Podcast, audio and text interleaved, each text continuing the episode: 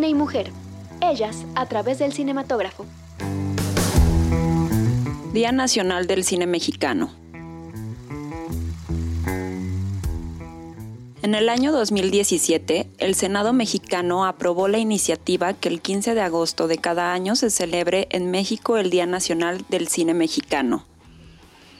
Este año, el Instituto Mexicano de Cinematografía, IMCINE, lo nombra con el hashtag Todo lo que vemos.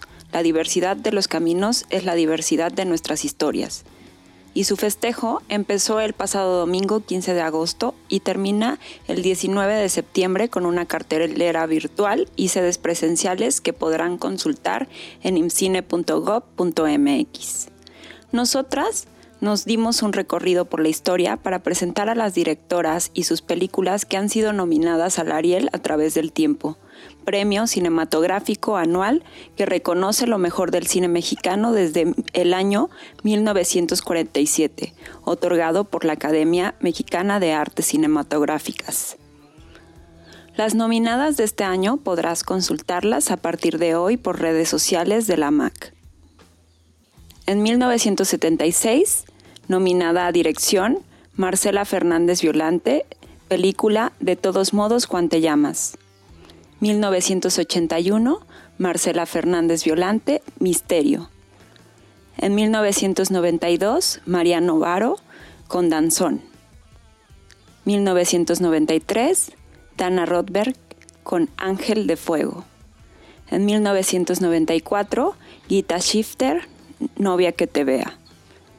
En 1995, otra vez Mariano Varo está nominada con El Jardín del Edén. En el año 2001, Marie, Marie Sistag con perfume de violetas. En 2003, Lidia Zimmerman con Aro Tolbulkin en La mente del asesino. En el año 2010, Mariana Chanillo, Cinco días sin hora. 2013, Paula Markovich, El premio. En el año 2014, Claudia Santeluz con Los insólitos peces gato en el año 2017 Mitzi Vanessa Arreola con la cuarta compañía.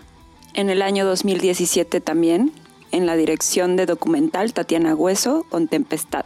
2018 Lucia Gajá con Batallas íntimas.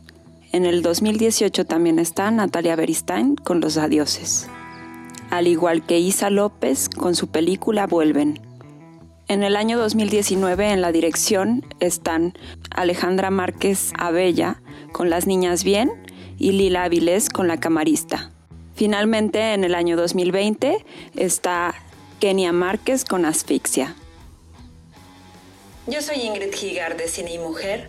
Te invito a conocer más de las mujeres en el cine en cineymujer.com.